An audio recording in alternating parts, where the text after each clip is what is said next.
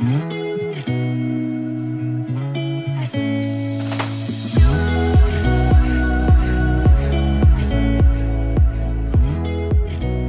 好，欢迎来到 Annie 的爱情急诊室，我是 Annie，你的爱情诊疗师。在这里，我们会解答大家在感情上遇到的疑难杂症，也会邀请听众朋友来节目上分享亲身经历的感情故事。喜欢我们的话，欢迎到 Apple Podcast、Spotify 给我们五星评价，也可以加入我们的 Line 社群，一起来聊聊感情大小事。在这个社群软体兴盛的时代里，人跟人之间感情的交流，通常都是透过手机、透过网络、社群软体啊、聊天软体来慢慢建立感情的。因此啊，只要每一次 Annie 的节目有提到说，哎，怎么样聊天，怎么样透过聊天来提升感情温度，怎么样透过自然而然的开话题把对方约出来见面的那几集，都会有非常非常多人收听。所以啊，今天 Annie 非常荣幸的邀请到 D Card 感情版的人气作家小仙娜娜来和我们分享她多年来的经验以及想法。那么小仙娜娜呢，她拥有多年的网络聊天、交友软体单的经验，而这几年他也在 d c a r 分享自己的情场经验以及脱单攻略，成功帮助许多读者脱单，得到非常大的回响。那么今天这场访谈，我自己也非常的期待。那我们就废话不多说，让我们热烈欢迎今天的来宾小仙娜娜。Hello，大家好，我是小仙娜娜。嗯，谢谢 Alice 的介绍。我在 d 卡是从去年开始写文章的，然后我自己用交友软体是从二零一六年开始，所以也算是有一段时间。我配对的人数超过四千人，然后真的出去见面大概超过两百人左右吧。这确切的数字我不太清楚了，所以我在这领域也算是一个 OG，就想说。分享我自己的经验给大家，所以才会开始在网络上写文章这样子。哇，我觉得那个我有看到你 Facebook 有写你的那些就是交友的经验，四千多个人很很不容易耶，而且里面 就有两百个人出来约见面，那你不会觉得就是有一点累吗？就等于你你是你这个数字是统计了几年的到现在吗？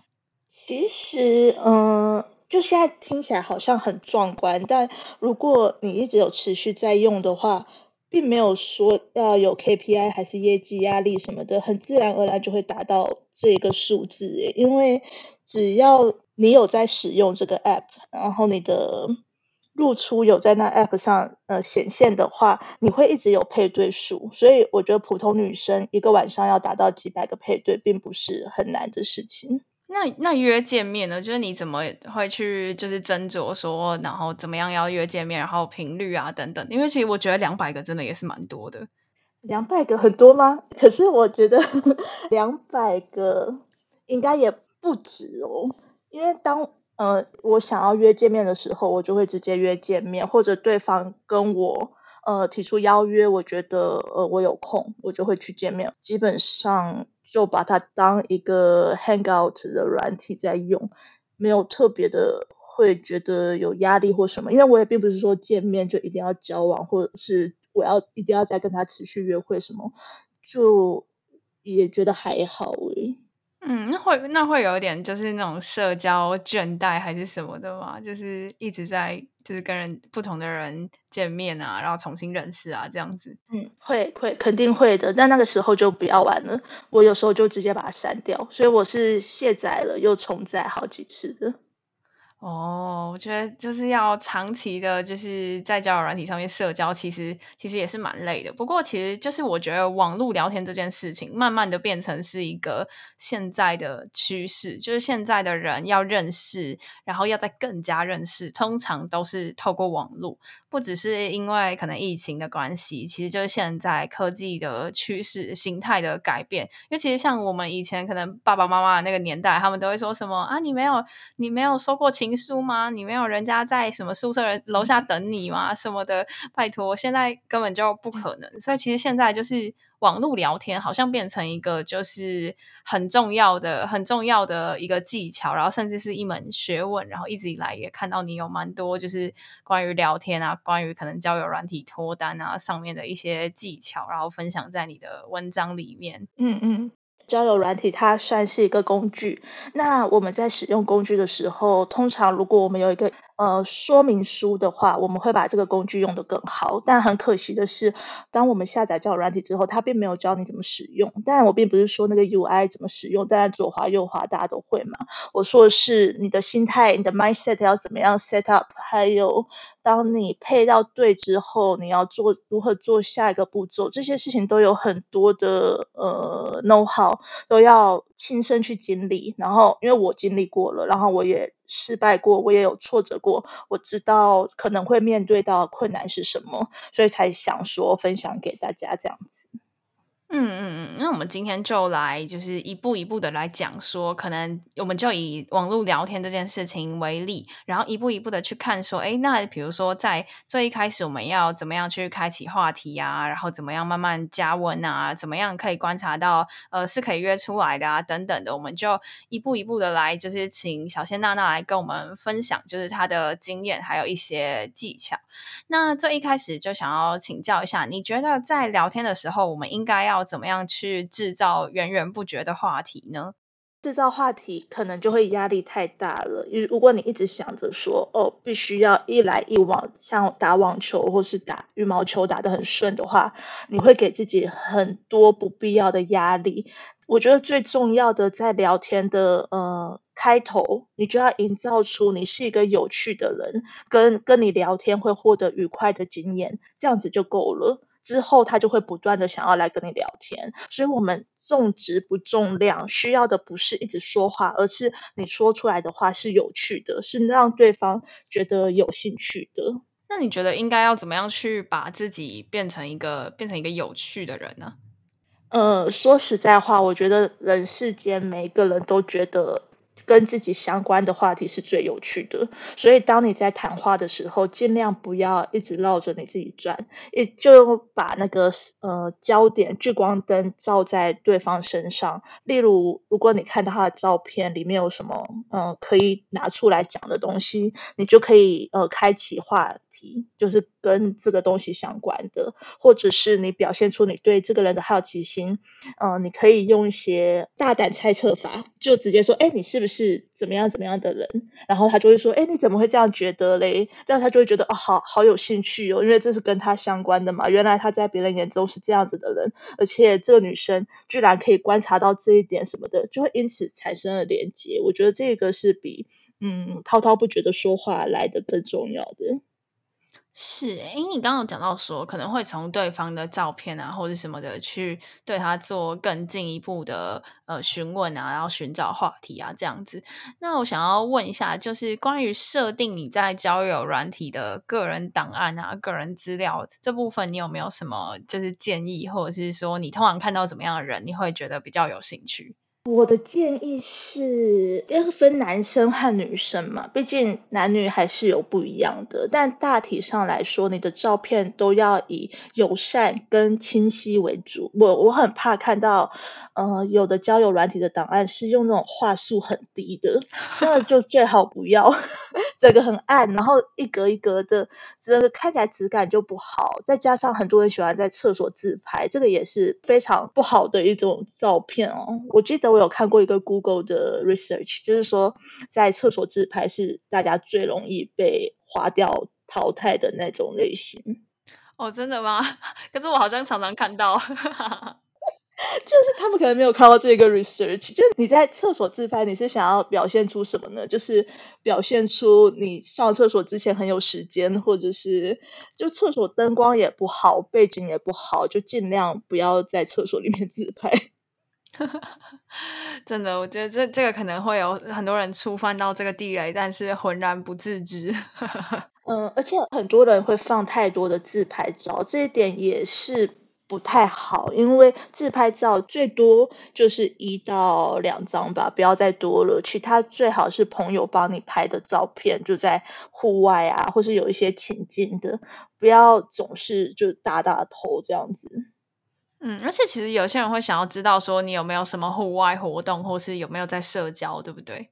没错，如果说你有户外活动，你的照片的资讯量就是比较多的，那别人也可以借由这些资讯来跟你开启话题。你永远只有一颗大头在那里，真的很难开启。那针对你的五官来跟你开话题嘛，就很难呢。嗯嗯嗯，真的。那如果说我们就是哎有一个良好的还算 OK 及格的个人档案，并且也有办法就是把自己塑造的有趣一些，跟人家制造一些话题。那接下来我们应该要怎么样在这些就是聊天的语句当中，渐渐的去提升跟彼此就是感情的温度呢？在聊天中要提升温度，基本上是很难的。嗯，就算你们稳聊。大概三个月好了，我也不觉得那个感情的温度有在提升呢。我认为只有见面才是真真实实的就交友。所以在线上的聊天，我是觉得只要聊到可以约出来的程度就够了，不用再说提升到怎么样哦，我跟你告白啊，变男女朋友不需要，就是觉得这个人不错，是安全的，然后想要更进一步的跟他在现实生活中碰面，这样就足以。嗯，那你会怎么样去观察？说就是这一个人，你好像可以约见面，然后时机也到了。我最主要是观察我跟他之间的互动是不是有好的 vibe，就是有气氛。嗯，这个对谈是可以聊下去的，而且我也想继续跟他聊，这样子我就觉得足够。因为我觉得出去见面，怎么说你都没办法百分之百的确定对方。是神志清楚的人，或者是是一个没有具危险性的人，这是很难从聊天上断定的。所以，当我们约见面的时候，一定要约一个非常公开，然后呃，你不会发生危险的安全的地方。然后约见面的活动也不要选一些密闭的活动，或者你必须要被呃锁在那边好几个小时的活动。所以，我觉得值得注意的是，我们约的。场合跟地点和活动，而不是说一定要说，让你拍身份证给我看，有没有良民证什么什么，这些就比较，因为他还是可以去伪造嘛，就比较难去界定。不过男约女跟女约男是不是还是有点点差别啊？女生通常会担心的比较多吧，所以男生如果要约女生出去，是一个很蛮困难的任务诶。那这个时候通常应该要怎么样去？因为我觉得男生通常也会很担心自己被当变态或者是什么的。然后最近我刚好也有被听众朋友就是询问关于这一点，但其实因为呃我自己本身是女生，然后加上。我通常会观察还蛮长一段时间才会赴约，所以就是想要顺便请教一下小仙，就是关于呃，可能男生他想要约女生，可能怎么样的时机或是怎么样的方式比较不会出锤，就是不会让对方觉得不舒服这样如果我是男生的话，我不会跟这个女生聊太久才约她，因为会愿意出去的人就会愿意出去，然后她本身是她本身比较疑心疑心比较重的话，她可能就。比较难会踏出这一步，所以我自己的话，如果我是男生，我会主攻那一些呃本身就比较愿意出门的女生。嗯，要怎么约的话，尽量呃三两拨千斤嘛，还是什么？就是他会用不经意的。方式，譬如说，呃，前阵子我才帮刚帮一个男网友约了那个女生出去，就是很多男生他们会把他们的 dating app 的对话框就 screenshot 寄给我，问我说怎么回答，立刻线上帮我帮我想什么什么。如果我真的有空的话，我就会就帮他想一个。然后当时那个男的好像跟那女生聊到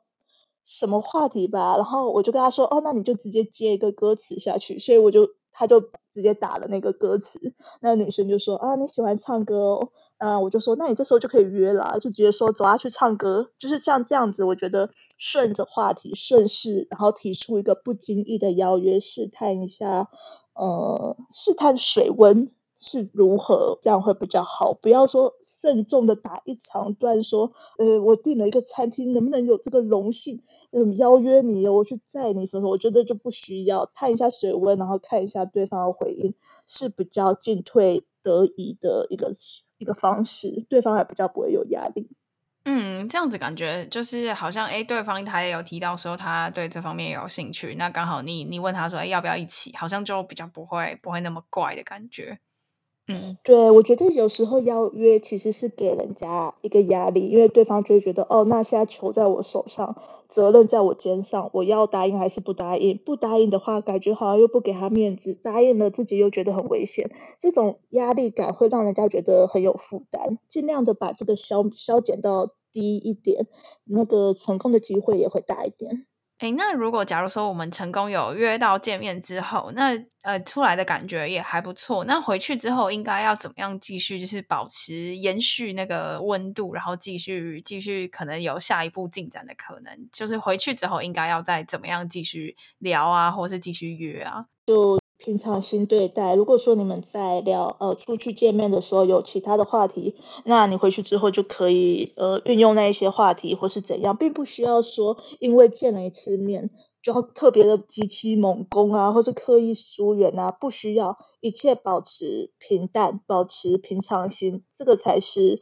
呃真正呃交友之道，就不需要呃特别的急躁或是用一些没必要的心机。嗯，我觉得现在很多，就包括我，我会收到的一些网友的私讯，他们都会很急着在想说，呃，对方他到底这个这个行为，他的意图是什么意思，或者是他的这一句聊天的话是代表什么意思等等之类的。然后他们就会，我觉得就是会很过度的去在意到底对方怎么想。可是其实好像我们也不太能够知道对方怎么想。那在这个在这个情况下，你觉得可能是这一个人他比较他比较没有自信吗？还是还是怎么样？就是我觉得我很好奇一点，就是说我们要怎么样去避免在这种单纯网络聊天的世界里面，去让自己得失心很重，然后一直去想说对方到底在想什么？因为我们可能看不到他的脸，然后短时间内也没有办法见面的话，那应该要怎么样去避免这样子的焦虑？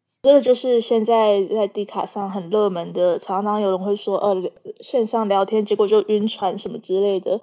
嗯，也有很多人写信来跟我讲这个困扰。基本上我觉得会晕船啊，得失心很重，主要就是因为呃你手上的货太少了。如果说当你出去约晚会，你回去你还有二十则讯息要回复，你真的没有心思去看那一个人反复推敲那一个人传的讯息。没有必要把呃一生家产啊，所有的心啊，都付诸于一个只见过一次面的人。你还有好几个选项，你为什么要就此就好像割席绝交，永远都不联络一样？其他的人还是可以需要你的关注，其他的人还是需要这个机会去认识你。所以我觉得大家，当你有这个心，觉得说啊，我很在意他讯息，我必须要去看他有没有传讯，或是他他为什么要说这句话的时候，就是你必须要立刻多。花两百个 match 的时候了，不要再多想，把这个注意力全部集中在同一个篮子上。那鸡蛋要放在不同的篮子吗？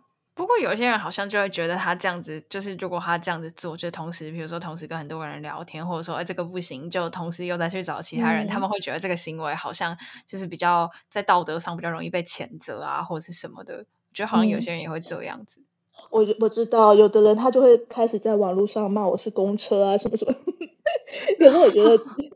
基本上你跟那一个人只是见了一次面呢。啊，我去菜市场买菜，跟那个人买了一次蛋，我就不能去跟别人买蛋吗？这个道德的底线太太高。我觉得你只是聊天，你并没有说你就交往，你出去见面也没有说就交往，何必要自断生路？你若是要自断生路的话，那你的选择就是你就要承担你的选择啊，就是变成这样子疑神疑鬼，跟一直去关注那个人讯息啊。我我觉得你若想承担的话也是可以了，但是到时候这一条线没有成的话，你就在那边说啊失恋啦怎么样，全世界的男的或女的都是都是什么什么，就是会让自己的情绪这样子上下起伏，这对健康也不太好。嗯，对啊，其实很多人，你我觉得你刚刚讲那个真的真的很有道理。就有些人，你只是单纯在跟网络上跟他聊天而已，你为什么就要把你的整个整个生活、整个人生都寄托在对方的回复上面？啊，其实他跟其他你还没有配对过的网友不是都一样？就是你们都是在网络上面认识的吗？嗯，都是一样，他们都是一样的地位的平等。此刻没有任何人的地位比较高，所以没有必要让自己变成这么可悲的一个情境。嗯嗯嗯，那最后就是想要想要再问一下，就是说，哎，那我们应该要怎么样去观察？说，呃，我跟这个人是已经到了一个可以可以告白的程度？因为其实我真的我真的觉得，呃，可能就像你说的。见面还是比较比较实际的一个方式。毕竟在网络上好像真的很难很难知道到底对方这个是什么意思啊，什么等等的。那呃，但是现在可能碍于疫情啊，或者碍于说，哎，现在这种就是远距的远距的沟通、远距的聊天是一个趋势。那我们到底应该要怎么样去就是观察说，哎，我们差不多差不多时候到了，可能是可以更进一步啊，告白啊等等的这个时机。这个问题，因为我本人我并不推崇告白，所以呃，我不是一个会去告白的人。这件事我从国中之后就再也没有做过了。但是别人会跟我告白，该怎么说？我觉得告白本身是造成别人很大的压力跟负担感。就你说你喜欢我，呃所以嘞，你现在是要要要怎么样？就我一定要去回应你吗？那我不回应你，我们之间的关系不是？就此变得很奇怪吗？因为大家还是会说，那要到底要怎么确认关系？我我要确定他不会再去跟别人上床，然后我们两个是情侣关系啊。我觉得真的要确定的话，那你要心里百分之百的觉得我们现在的关系是，嗯，我们不会背叛彼此，跟我们将来要走下去。那这时候你可以说一句确认的话，就很随意的说，呃，所以我们现在是。然后他对方可能就会接续，或者是他可能在跟别人介绍的时候，就直接介绍你为这个身份了。我觉得这是一个比较自然而然的交往方式。但我知道在亚洲的文化，告白是一个非常有仪式感的东西，所以可能还是呃，有的人还是会很在意这个事情的。对啊，因为会觉得说，好像好像没讲出来，就好像没确定的那种感觉，然后就想说啊，我们我们到底是吗？还是是我自己一厢情愿，还是什么的？所以就会觉得说，嗯，好像应该要一定要讲清楚，一定要有那个名分什么的。大家好像大部分还是这样子想。可是我觉得很奇怪哟，当你这样子想的时候，你为什么不反思你要那个名分的目的是什么呢？就你。获得了女朋友的身份，你就能够保证对方不会去出轨，不会背叛你吗？就这个背后，你要想要确定名分的真正动机是什么？是很值得一个人喝杯茶，静下心来，慢慢的思考一下。对啊，就真的，其实这个真的是应该要思考一下，而且其实真的搞得太盛大，也会让人家很压、很有压迫感啊，就会觉得说啊，那今天我我如果真的对你没什么意思，我想要拒绝你，好像又不太好意思，又有人情的压力什么的。嗯嗯，对。像我的话，我会尽量延后确定这件事。如果说呃，对方通常都会说，哎，那我们现在就此成为男女朋友。我甚至还会说，呃，让让我想一下，我想再观察一下，为什么要就此说定了？因为并不是说，哦，我还想要去认识别的男生或跟别的男生约会。我通常喜欢一个人，我的眼里就会只有这个人，我也不想再跟别的男生聊天，甚至呃，我看到帅的人，我也不会觉得帅。但是在确定身份之前，我还想再观察这个人多一点。他也许有其他的面相，我并没有观察到，或者是呃，如果有其他的状况发生了，他可能会有我预想不到的反应。我觉得多观察对自己反而是好的。如果你太早的去确认这个身份的话，那你之后是不是又还要去斩断这个身份？我觉得那是徒增困扰。所以我会尽量延长我观察的时间。嗯，那如果你觉得今天有一个人，他可能就是太仓促的去提，就是确认关系的这件事情，然后呃不小心被拒绝了，那他事后应该要怎么样继续跟这个人就是保持良好的关系啊？哎呀，这个要看那个人拒绝的原因是什么耶。如果他拒绝的原因就是真的不喜欢你的话，那就只能砍掉重练了。嗯，但其实大部分的人都还会说什么哦，我我可能没有什么太多恋爱经验，我还要再想一下，或者什么，就是给那种很很中庸的那种回复，然后可能就会把对方吊着，想说哦，我是不是还有机会？那我应该要怎么再继续追他？好像蛮多人会有这种问题的。哎呦，我真的觉得很可怜呢，因为我知道有很多女生，我自己也有这种朋友，她接受到人家的告白，她觉得这个人可能将来对她有利可图，就可能可以在她身上得到一些帮助或什么的，她就这样子安插了好几个工具人在她的人生当中。那那些人没有得到一个斩钉截铁的拒绝，就继续的抓着这个微弱的希望，觉得可能会有机会。如果你发现你被沦为这种工具人的话，一定要 set up 一。个止血点，就如果说这件事情到了某一个期限，或是到某一个情况，譬如说你觉得你们之间已经亲近的很靠近了，距离很近，还是没有办法突破的话，你就要断然撒手走人。就是那个到止血点的话，就立刻走，不然的话，很可能会呃浪费自己很多时间。可是很多人他们就是没有办法，很多人就没有办法给自己设一个停损点，就会觉得哦，我是不是我是不是还有机会？我只要再继续变好，他就会喜欢我。很多人都会这样子，然后就会让自己，我觉得就是让自己显得很对对对，他头上都有一些乌云的那种感觉，就觉得说呃，整个人都在等对方的回复，这样子真的就蛮蛮辛苦的。亚洲电影啊，还有那个呃偶像剧，这样推崇。呃，一个男的苦追一个女的，痴痴守候，然后无论多遭到多少拒绝或多少的那个外界的攻击，永不放弃，最后终于抱得美人归。这种一直宣扬这样子的一个价值观，我觉得是对整体的呃约会风气很不好的负面教材。当一个人说我不喜欢你的时候，你必须要尊重他的选择，不要再去苦苦的纠缠了。你。可以立刻去找别人，我觉得这个是非常合理正当的。苦苦纠缠，并不代表你的人格比较高尚。哎，我这样讲是不是太 harsh 了？可能我觉得可能在就是，其实我觉得你说的是有有道理的。可是很多就是可能像在亚洲啊，在台湾的人比较没有办法第一时间就是接受这样子的观念。我觉得，嗯，对，我觉得这样子的话是让你自己。陷到一个很悲情的角色中，那谁会去喜欢一个负面能量那么重又悲情的人呢？你喜欢的那个女生已经不喜欢你了，别的女生看到你这个样子，更加的就也不会想要去靠近你，这是对自己很不好的一个一个选择。嗯，而且就是很多人会对自己的表现很很没有自信吧，就是一直怀疑他自己是不是做错什么，或者是怎么样，所以对方才会不喜欢他。只要他在变好，呃，对方就会喜欢你了。很多人。都会有类似这样子的感觉。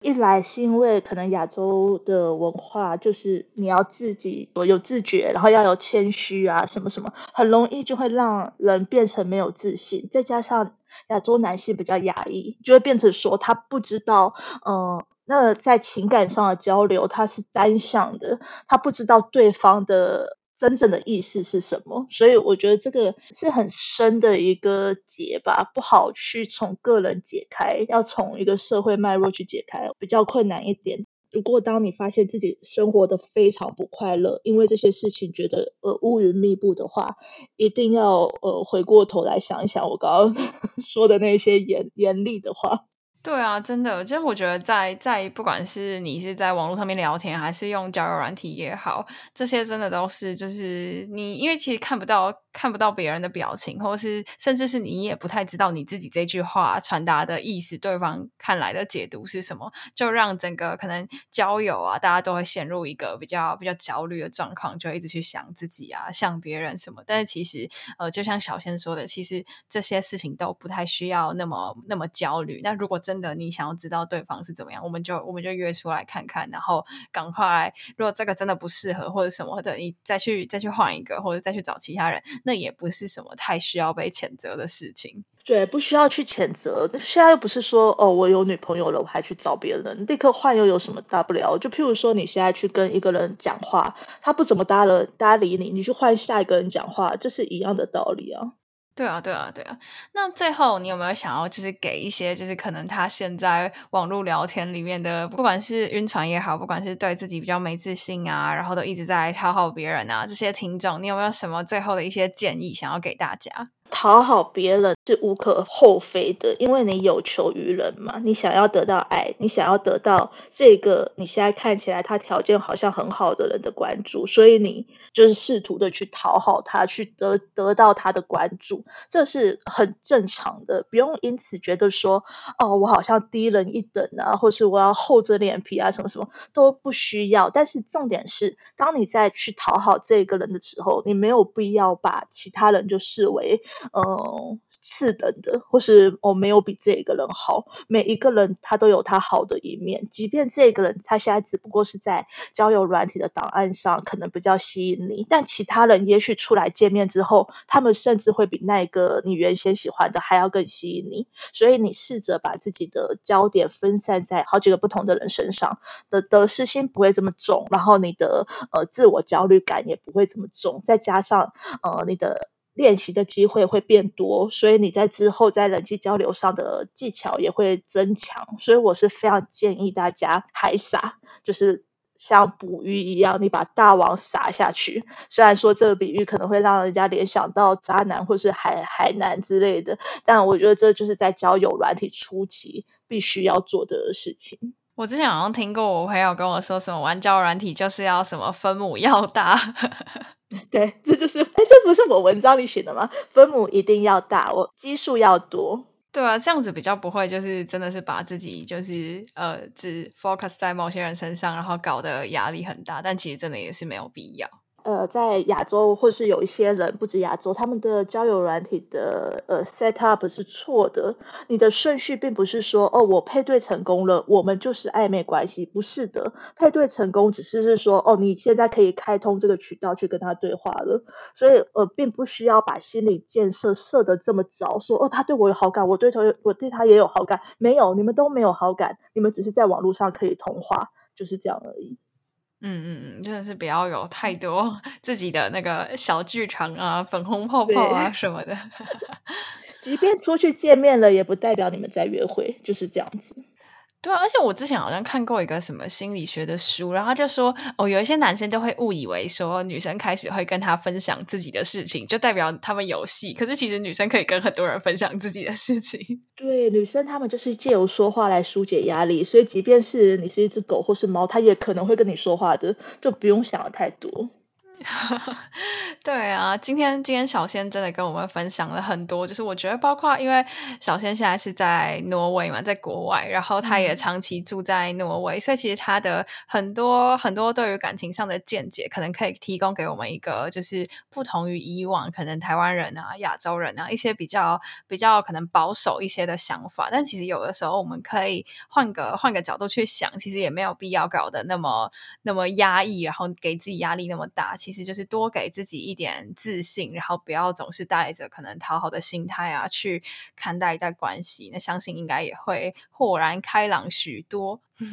对对，我觉得也是。非常谢谢小仙今天跟我们的分享。那他现在就是也开了个人的 Facebook 粉丝专业，那我们就请小仙跟我们介绍一下。对，因为我之前是在 D 卡写文章嘛，那我现在是转换平台到 Facebook。现在 Facebook 非常冷清，人只有一两百个人，很可怜。就希望大家如果呃想要知道我之后的动态，或是呃想知道我平常的生活的小文章，我会稍微再更新在我的 Facebook 粉丝专业，你就是搜寻小仙娜娜，或者是打 Little Nana Magic 就可以了。我自己也有就是去看过，就是小仙他在 d 卡上面的文章，也非常期待他之后会在 Facebook 分享更多，就是他的生活趣事。而且其实有时候你的那个 IG 现实动态也会发一些可能在国外的一些景色啊，或是咖啡厅啊什么的，我觉得也是很有趣，就大家也可以去他的 Facebook 上面逛逛。